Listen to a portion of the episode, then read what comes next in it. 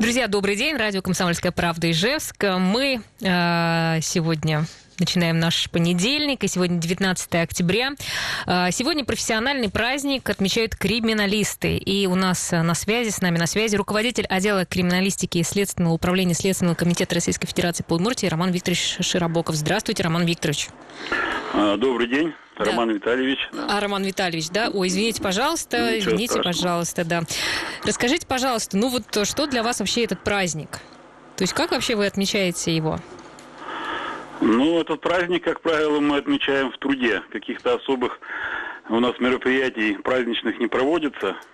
Мгм. Обычно мы находимся на рабочих местах или там, где призваны находиться в это время. Этот, это праздник чисто профессиональный. Чисто профессионально. Ну вот если говорить про профессию, просто многие путают судмедэксперта и криминалиста. Вот в чем их отличие? Но отличий достаточно много. Вот хочу уточнить, что в системе Следственного комитета работают следователи-криминалисты. Это через ДефИС эта должность мгм. называется. Эта служба была создана 66 лет назад еще в системе прокуратуры СССР. Тогда должность называлась прокурор-криминалист. Но что же касается отличий, то судебно-медицинский эксперт, либо эксперт-криминалист в системе МВД, такие тоже есть, это специалисты узкого профиля. Одни занимаются исключительно исследованием телесных повреждений, механизма их причинения, тяжести, другие экспертным исследованием следов преступления. За рамки своих обязанностей они не выходят. Мгм. Наши же следователи-криминалисты – это универсальные солдаты, ими могут стать только следователи со стажем. Но из любого следователя хороший криминалист э, тоже не получится.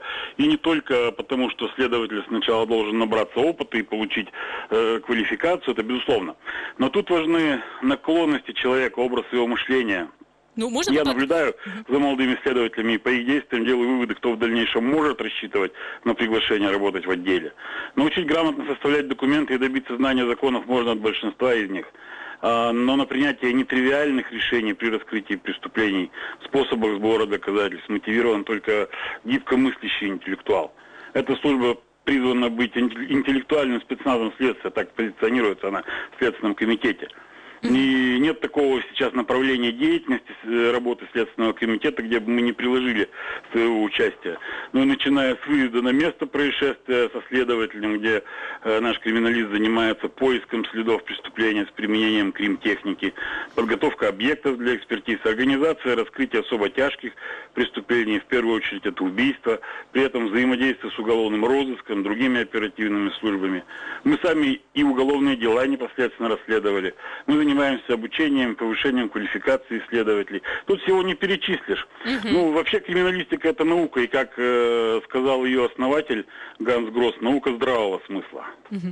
Слушайте, ну, Роман Витальевич, а вот вы сказали о том, что не все могут стать криминалистами, а вы-то как э, стали им? Ну, самое интересное, что мой путь в криминалистике э, начался именно с должности руководителя отдела. Я, ну как, с детства, конечно, не мечтал э, работать следователем. Я, как э, все порядочные дети моего поколения, мечтал быть летчиком. Но, как оказалось, что я все-таки больше гуманитарий и поступил юридический, на юридический факультет, и после окончания вуза пришел работать в прокуратуру в районную, в Октябрьскую. И постепенно э, с должностей исследователя э, я и добрался до должности руководителя отдела криминалистики. Мгм. Ну, то есть, а вы непосредственно-то, получается, и в полях тоже ведь работали? Ну, конечно. Конечно, и следователь всегда что же выезжает и возглавляет следственную группу, и всегда с нами и э, сначала прокуроры криминалисты, затем следователи криминалисты ездили. И Сейчас я тоже не далеко не всегда сижу в кабинете и осуществляю руководство, я тоже выезжаю на места происшествия. Мгм. А сколько сейчас криминалистов э, в Ижевске вообще работает? У нас в отделе 8 следователей криминалистов. Мгм. Ну, то есть этого достаточно или, э, ну, скажем так, не так часто необходимость э, в них э, большая? Ну, э, я, конечно, не отказался бы и от дополнительных ставок следователей криминалистов, э, потому что необходимо больше, наверное, участие обеспечивать в работе следователей, которые э, находятся у нас в районном звене, молодые следователи, чтобы там, где руководитель его не успевает научить, пусть над ним, рядом с ним всегда будет криминалист, который в первую очередь не каким-то э, методическим советом, да, а делай как я, по принципу делай как я будет обучать следователя, это, конечно, будет наиболее положительный эффект иметь. Угу. Роман Витальевич, ну правильно я понимаю, вот в фильмах, например, часто показывают, как криминалисты э, все укладывают в полиэтиленовые пакетики, все эти э, доказательства. Вот это так и происходит, да? Ну, вы знаете, э, э, работа на месте происшествия это достаточно сложная работа. Конечно, я тоже иногда смотрю сюжеты вот этих фильмов. Да, это вот правда, это так происходит или это просто какой-то художественный вымысел больше? Ну, э, понимаете, там очень упрощенно показана работа на месте происшествия. Мы можем работать на месте происшествия от э, двух-трех часов до 8-12 часов, в зависимости от тех сложностей места происшествия, тех следов, которые мы обнаруживаем. То есть достаточно вдумчивая и долгая работа. А что касается упаковки там в пакетике, ну, упаковка это немаловажный фактор. Дело в том, что э, одни объекты исследования будут исследованы одним видом экспертиз, например, молекулярно-генетический, другие э, объекты будут исследованы э, способом э, альфакторной экспертизы, это поиск запаховых следов. Вот эти объекты должны быть упакованы по-разному, и криминалист должен знать, э, какой, какая упаковка какому объекту соответствует, дабы не испортить эти следы и не утратить их. Ну, а вот где, получается, учат криминалистов? То есть тут нужно ведь так много, э, получается, вот каких-то химических э, процессов понимать? Ну, не так много химических процессов, конечно. Мы же больше занимаемся э, организацией работы по раскрытию убийств, но и непосредственной работой, конечно, э, с э, объектами. Специальных учебных заведений, где бы у нас обучали следователи криминалистов, до недавнего времени не было. И поэтому и требование такое было, что в следователи криминалиста может попасть только человек с не менее, э, ну, в общем, не менее трехлетним э, стажем работы следователем. Угу. А потом уже, когда человек попадает э, в отдел криминалистики, то центральный аппарат, главное управление криминалистики в Москве, они достаточно рьяно берутся за его обучение. То есть у нас каждый криминалист э, ездит ежегодно на повышение квалификации, где непосредственно его учат обращению с технико-криминалистическими средствами, с тестами и так далее. И свои знания потом, соответственно, передает следователь-криминалист следователям, которые работают на местах. Ясно. Ну вообще вот э, криминалисты, это вот престижно в вашей системе? Да, да, это престижно, потому что работа достаточно достаточно интересная. Угу. Ну и я вот выше говорил, что э, позиционируются они как интеллектуальный спецназ следствия. В общем-то, это, это дорого стоит. Интеллектуальный спецназ, хорошо. Да. Хорошо, а вообще вот у вас, э, получается, это мужская профессия. А есть ли женщины-криминалисты? Ну, почему мужская профессия? Деления тут по гендерному признаку никакого быть не может. Э. Ну вот сколько у вас в отделе все мужчины или все-таки есть женщины? Нет, нет. Основные требования, это вот я уже перечислил, но зачастую эти качества более ярко проявляются вот у прекрасной половины человечества. У нас в отделе следователем-криминалистом работает одна девушка. Но по своим деловым качествам, компетентности, там, напору, она, наверное, стоит пятерых. Есть случаи, когда женщины в этой работе просто незаменимы.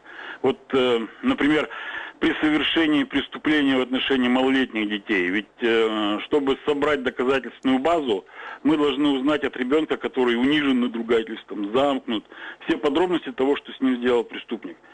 И в этом случае, каким бы добрым не был дядя, криминалист, да, или следователь, допрашивающий такого потерпевшего, он никогда не добьется того, что будет рассказано женщине. Ну, mm-hmm. это только малая часть.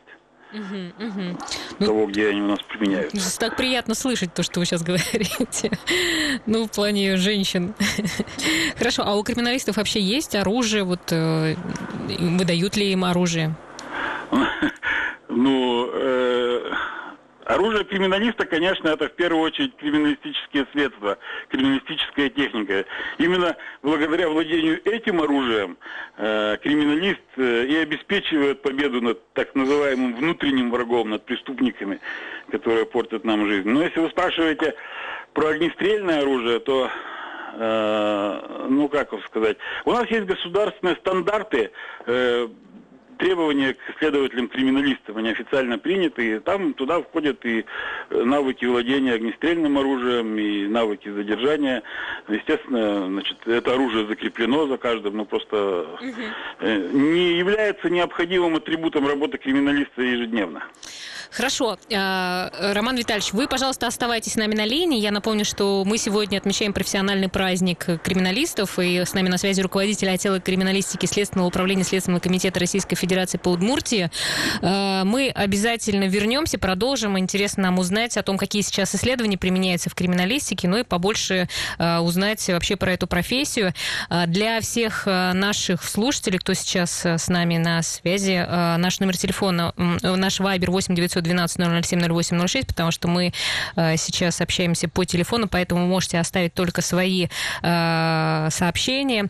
Ждем ваших вопросов. Если вас что-то заинтересовали, будем очень рады. Еще раз напомню, что сегодня 19 октября, э, День криминалистов, и если у вас кто-то знакомый работает в этой области, то тоже не забудьте сегодня их поздравим.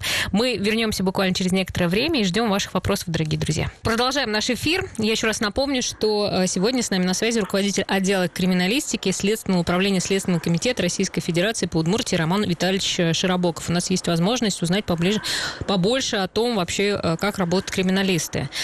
Э, Роман Витальевич, слышите ли нас? Да, да, конечно. Да, да, да. Вот хотелось бы узнать, какие сейчас вообще применяются исследования в криминалистике, то есть э, как все это, вот эта кухня внутренняя, расскажите, пожалуйста, вот какие-то новые, может быть, технологии используются? Ну, технологии, они постоянно меняются. Но что касается исследований, это достаточно широкий вопрос. Э, до недавнего времени в подразделениях криминалистики у нас находились и эксперты.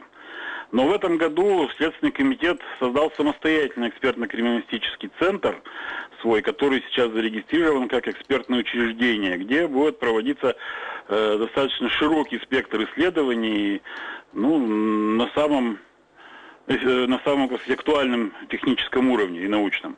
У криминалистов же у нас, у следователей криминалистов, осталась задача с помощью кримтехники и специальных тестов искать на месте происшествия те объекты, которые несут или могут нести на себе наиболее вероятно э, следы преступления, которые затем э, будут подвергнуты уже подробной экспертизе. Ну вот, чтобы так было понятно, например, можно не увидеть невооруженным глазом замытые следы крови, а в определенных спектрах крем-света, которым мы пользуемся, или с применением тех или иных тестов, мы увидим, что на том или ином предмете может быть кровь, и даже, скорее всего, есть.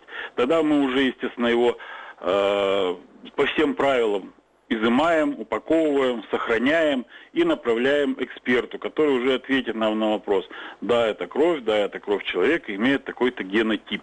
Угу. То есть у нас немножко тут э, ну, то есть вы, задача последовательная. Все да. больше как бы собираете, ну это же общая получается у вас э, как бы задача. Да. А... Да, да. У нас оперативное исследование следов на месте преступления, либо на вещественных доказательствах. Слушайте, а вот смотрите, получается, что это ну, качество характера, что ли, очень внимательность большая и э, такая тщательность не мешает это в жизни, в реальной? Часто ли замечаете то, что, может быть, можно было бы и не заметить? А, ну, это замечают окружающие обычно, что происходит небольшая такая деформация, если можно ее назвать. Да, это повышенное внимание к мелочам и незамедлительные выводы. Ну, это, наверное, не мешает. Хорошо, больше но... мобилизирует собеседника. Да, ну, помните вообще свое какое-то первое дело, э, которое вот как раз э, вы вели сами? Нет, ну самое первое дело это было еще в 95-м году, когда я стал следователем Октябрьской прокуратуры. Там у меня было сопротивление работникам милиции, э, гостями с Кавказа. Там, в общем, я его расследовал. А так, э, ну, очень много, конечно, дел расследовано исследователями, и пока мы здесь работали. Ну, а самое необычное дело, то есть вот э, то, что, скажем так, э, все ваши собранные улики, они смогли, может быть, э, привести к какому-то прям невероятному выводу? Ну, дела, дел очень много необычных бывает. Эм, и сложных дел. Но мы вот, например, где-то уже рассказывали э, в своих и публикациях, может быть, кто-то уже слышал от нас, Вот случай, когда мы искали убийцу и насильника, который по свидетельским показаниям слепоглухонемой очевидицы, это в Сараполе было, которая успела схватить преступника за лицо, то есть она слепая, глухая и немая, э, успела схватить преступника за лицо. Э, какого описания мы могли от нее добиться? Да никакого. По три часа мы проводили с тефлосурдопереводчиком и ничего не добились. И наш следователь-криминалист тогда придумал новый способ пригласить скульптора и через э, вот этого тефлосурдопереводчика вылепить субъективный портрет этого упыря в виде барельефа. То есть э, переводила она со своего языка скульптору, тот вылепливал, снова жертва трогала, говорила, где убрать, где оставить, все это через переводчика, это целый день, и не один день потратили, и, э, значит, в последующем, когда раскрыли это преступление, точнее, раскрыли сначала другое, а потом сравнили и заподозрили его, и объективными доказательствами подтвердили совершение убийства именно этим лицом. Слушай, ну это креативная очень профессия, да, получается? Да, да, я вот не зря поэтому в начале нашей ага, беседы да, да, назвал да, вот эти качества, потому что не каждый может, опыта тут мало. Или вот, например, еще у нас был случай, мы занимались раскрытием убийства 11-летней давности малолетней девочки – Э, и, в общем, за микрона выверили опознание человека, которого мы там заподозрили. Все не заподозрили, его тогда еще подозревали, но почему-то он, ему удалось избежать наказания. Подружка убитая, та уверенно указала на него. Но суд счел это доказательство неубедительным, так как она была малолетней, сейчас прошло 11 лет, это уже взрослая девушка, не верится. Не арестовал подозреваемого. Вроде бы фиаско, но наши следователи-криминалисты из этого извлекли дополнительные доказательства. Тут и ваши коллеги нам помогли. Э, значит, направили мы к злодею журналистку, обладающую весьма привлекательными внешними данными, и оператора с видеокамерой. А маньяк этот тщеславен, тщеславным оказался достаточно, и такое интервью дал, что там, извините за выражение, уши в трубочку заворачивались. Бравировал подробностями перед э, заинтересованной им красивой девушкой и видеокамерой. Про всю жизнь рассказал. И в конце концов про убийство малолетней девочки более десятка лет назад. Ну, мы эту видеозапись изъяли и провели по ней экспертизу, даже не у нас, а в Саратове проводили.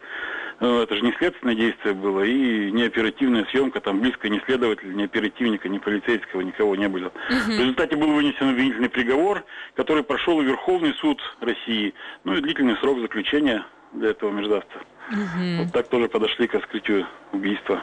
Да, а вот скажите, вот криминалист, например, да, даже следователь, который выезжает на место, он же э, с каким-то чемоданчиком обычно э, приезжает. Вот что в этом чемоданчике находится? Ну, вы знаете, не просто с чемоданчиком. Когда у меня криминалисты э, грузятся в автомобиль свой для того, чтобы ехать на место происшествия, у каждого по два чемодана, а ну, а вот... то и бывает по три. Ну что, во-первых, э, конечно, это средство индивидуальной защиты, потому что не сколько самим надо защищаться, сколько от себя необходимо защитить те следы, которые находятся на месте происшествия. Затем, конечно, э, отдельный чемодан большой – это криминалистический свет – без которого у нас практически ни один осмотр сейчас не обходится. А что, это чтобы, чтобы все прямо увидеть или там за, ну как сказать, правильно сфотографировать или для чего это Ну, цвет? примерно, да, и то, и другое. все увидеть. Да, там э, это разработка наша российская, до этого мы бельгийским пользовались, но он, наверное, недостаточно эффективен по сравнению с нашим. Это наша российская разработка, э, криминалистический свет, он э, в различных спектрах, с использованием различных фильтров э, в виде очков, он э, значит, показывает, где могут быть те или иные биологические следы. Кровь ли это, сперма ли это, слюна ли это, или еще что-то. Угу. То есть после этого мы или делаем какие-то соскобы, или вырезы, или изымаем предмет целиком. Угу. Ну вот самое э, ценное, что ли, что в этом чемоданчике лежит? Самое ну, дорогое. Во, во всех этих чемоданах, да, ну, кримтехника, она и так достаточно дорогая. Это может быть с собой и металлоискатель, там, где приходится искать утерянные клинки орудий преступления, либо гильзы. Это могут быть и те же самые магнитные грабли. Ну, самое ценное, наверное, из того, что мы берем на место происшествия, это, наверное, все-таки крим-свет. Угу. Ясно. А вот если э, говорить э, про экспертизу уже, вот э, что сейчас, э, ну как сказать, ну э, вот развивается, развивается же постоянно технологии, да, что вот сейчас, на ваш взгляд, прям удивительные какие-то аппараты появились, которые очень много дают информации? Ну, удивительные аппараты, они на самом деле еще в стадии разработки и появления. Э, там, конечно, вот э, следя за этими изменениями в развитии криминалистической техники, угу. тут сейчас поражаешься. Ну, наверное, рано сейчас об этом говорить, поскольку тут еще идут разработки. Но э, самый революционный, наверное, прорыв это экспертизы молекулярно-генетическая, которая позволяет по самым незначительным э, следам идентифицировать с точностью преступника. Э, как, например, мы однажды было убийство УВЕ, выпускница школа не смогла дойти до своего дома.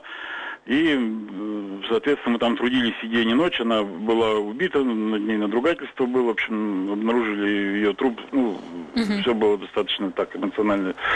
И э, при осмотре места происшествия только э, с ее тела только а, а, практически равный микрону была частица изъята, на которой был выделен генотип преступника. Угу. Мы были уверены, что это генотип преступника, учитывая то место, то локализацию на теле, где она была обнаружена. И э, мы начали просто проводить исследования, кому принадлежит, и где-то вот на 750-м исследовании мы обнаружили преступника, и между ними никакой связи до этого не существовало, какими-либо другими способами э, просто на него выйти. Он никогда не был ни в круге ее общения, ни в круге ее, ее связей по телефону. Они никогда друг друга не видели. А как? Этого. Он, получается, где-то в, в базе данных, что ли, был, или как? Нет, нет, нет. Мы проводили исследования, мы уже просто э, начали проверять всех мужчин определенного возраста. Mm. То есть надо было тоже у них взять какой-то э, биоматериал для того, чтобы да. сравнить, да? Да, да. Но это достаточно трудоемкая, получается, проф... работа. Это не только трудоемкая, это еще достаточно дорого. Угу. А вот э, скажите, пожалуйста, ну, вот, э, я так понимаю, что криминалистика в разных странах, она, ну, скажем так, развивается. Вот кто сейчас лидером является? Ну, у вас как-то бывает так, что вы там ну, опыт э, получаете из других, например, стран? Или эм, есть такое вообще понятие? Ну, мы на уровне Удмуртии, например, только взаимодействовали с Следственным комитетом Беларуси. К нам приезжали ребята сюда из, uh-huh. тоже из подразделения криминалистики. Где-то мы поделились. Но у нас, наверное, Э, на одном уровне мы в развитии идем. Но то, что касается Следственного комитета России, центрального аппарата, я знаю, что взаимодействие осуществляется с очень многими странами мира. И э, по такому пути, что некоторые помогают нам, но и забирают некоторый опыт у нас тоже. Uh-huh, uh-huh. Потому что тоже вот, вот про то, что рассказываете, все как бы так, э, в общем-то, развивается. Вот интересно, кто, кто, кто больше в этом плане э, быстрее, что ли, идет, в, тех, в плане технологий даже. Хорошо, у нас сейчас, оказывается, снова перерыв. Э, Роман Витальевич, вы, пожалуйста, не переключайтесь, мы вернемся и, как всегда, ждем наших вопросов от слушателей. Итак, друзья, мы снова в эфире. Я напомню, наш вайбер 8 912 007 08 06. Можете написать свой вопрос нашему гостю, руководителю отдела криминалистики Следственного управления Следственного комитета Российской Федерации по Удмуртии Роману Витальевичу Широбокову. А, Роман Витальевич, ну вот у нас э, Настя к нам написала и спрашивает, вот если, например, э, какие-то были обнаружены следы, например, на диване, то вы что, э, как-то вырезаете что-то с дивана или как вот вы берете все эти пробы? Но в каждом случае это определяется достаточно индивидуально. Угу. Если возможно изъять весь предмет для исследования, то, то есть конечно, весь диван вы... просто забираете, что ли? Ну, я и говорю, что тут я специально не назвал диван, а предмет. Ага. Э, потому бывают такие стационарные предметы, с которых, ну, попросту говоря, другого выхода, кроме как сделать вырез, нет угу. например. Ну, мы, конечно, должны убедиться сначала, что эти следы э, именно то, о чем, именно то, что мы имеем в виду, а не просто так. Поэтому мы используем на месте происшествия все тесты и технико-криминалистические средства. То, то есть, если когда что-то не удается уже, ну или там требует какой-то дополнительной экспертизы, то вы можете да. все это забрать себе. Тогда получается, как вообще э, рабочее место вот криминалиста, ну я так понимаю, выглядит обычным кабинетом или, или нет? Ну, знаете, на самом деле рабочее место криминалиста это, ну, оно должно находиться в полях, там, где формируется основа доказательственной базы. Это, э, ну, поэтому это рабочее место криминалиста выглядит всегда по-разному. Там, где место происшествия, там и оно. Что касается э, нашей работы э, с вещественными доказательствами. Ну, у нас есть соответствующие лаборатории здесь. В одной лаборатории мы работаем с вещественными доказательствами. Там находится у нас цианокрилатная камера для получения э, следов рук с различных предметов. В другой лаборатории у нас э, находится высокотехнологичная криминалистическая техника для работы с электронными устройствами и массивами данных. То есть, ну, то есть интересно у вас, да, в общем-то, на ну, работе? Ну, конечно, конечно. Хорошо, вот Людмила пишет, спрашивает, а какой у вас самый любимый фильм про криминалистов с профессиональной точки зрения? Я так думаю, что вам часто такие вопросы задают. Ну, задают, но дело в том, что почему-то последователи криминалистов до настоящего времени ни одного фильма не создали. Да, ну... вот. Э, всегда либо на месте происшествия в этих фильмах командует оперативный сотрудник, значит, пришел, показал следователю пальцем, где что изымать и убежал, всех уже задерживать, либо, значит, следователь. Ну, то, что касается реалий, наиболее реальных э, каких-то обстоятельств, на самом деле, я не сторонник э, этого жанра искусства. То есть это как бы на работе вам хватает, вы хотите сказать? Ну, может быть и поэтому, а может быть и просто по-другому, что я больше приверженец других э, значит, фильмов. Э, но из тех, которые есть, ну, наверное, наиболее э, реален это вот «Тайны следствия», там, где Мария Швецова сначала следователь, потом зам руководителя следственного угу. отдела. Ну, сейчас как-то стало поменьше, мне кажется. Вот какое-то время одно был прямо бум вот этих э, фильмов про криминалистов, как-то был большой интерес. Сейчас как будто бы меньше или нет? Ну, наверное, люди творчество в данном случае ориентируется на тот спрос, который есть в обществе. Да, интересно, почему был спрос. Слушайте, а, а вообще есть ли у вас какие-то специфи- специфические шутки на работе? Вот про вашу профессию, например. Ну, наверное, на каждой работе, тем более, когда она имеет абсолютно четкий свой профиль, это и у врачей, наверное, есть Ну, а про шутки. что вы больше всего смеетесь вот над своей, э, своей ну, работе? Ну, знаете, про все тут не расскажешь, потому что все-таки это действительно специфические шутки. Но э, я вот вспоминаю случай, когда еще был следователем. Э, есть же мы, значит, со своим напарником, тоже мой друг следователем был, и к нам пришла выпускница университета с юридического факультета только что, а тогда же, ну, все равно э, такая терминология из этих же фильмов, там, расколоть, там, подозреваемого, да, то есть добиться от него показаний, э, правду и так далее. И вот мы это использовали, она спрашивает, а как раскалывать подозреваемого? Ну, и мы, не сговариваясь, ей сказали, в общем, иди прокурору района, попроси у него бланк раскалывания подозреваемого, они номерные, он так не даст.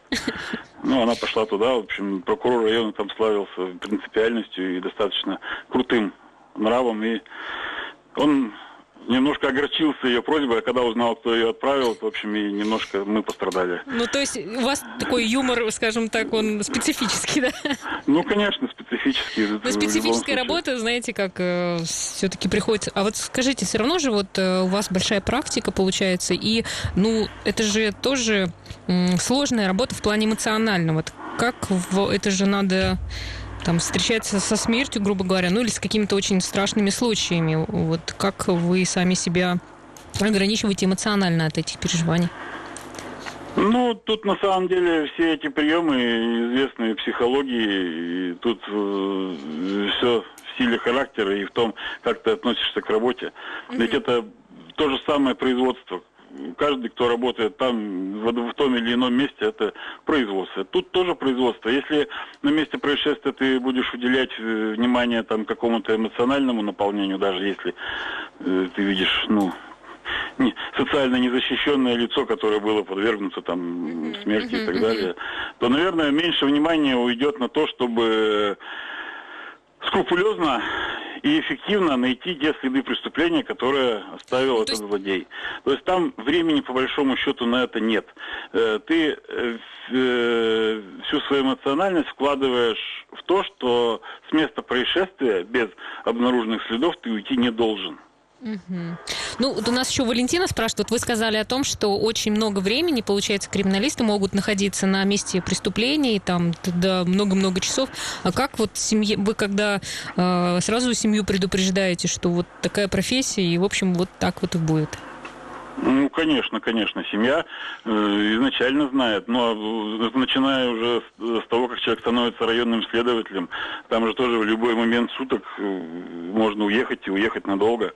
У нас поэтому всегда есть такие запасные чемоданчики, Да, еще э, сухие пайки. То есть, понятно.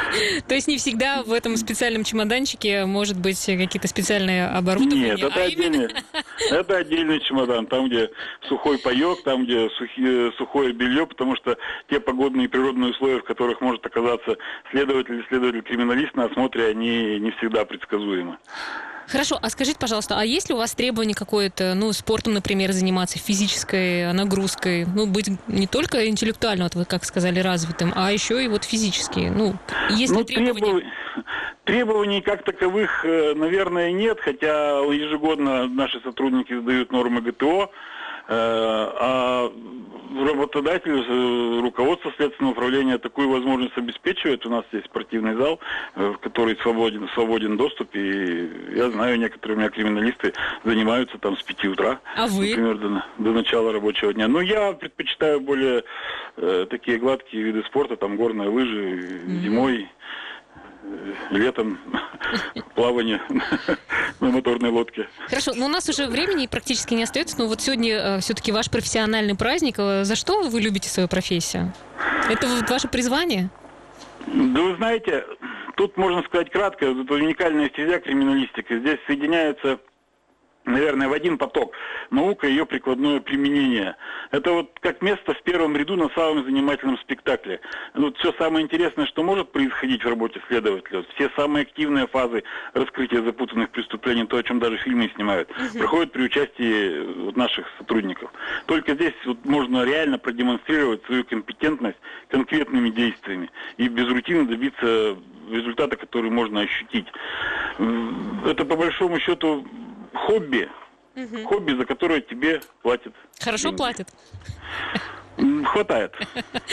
Хорошо, ну поздравляем вас с вашим праздником. Вы так э, как-то интересно рассказали про эту достаточно сложную профессию и желаем вам, конечно же, профессионального успеха и вс- всех благ. Спасибо вам большое. Спасибо вам. Да, Я Роман... поздравляю, да, извините, можно да, да, сказать? да, конечно, конечно. Поздравлю своих коллег от души, терпения их семьям, им самим здоровья и неиссякаемого интереса жить и работать.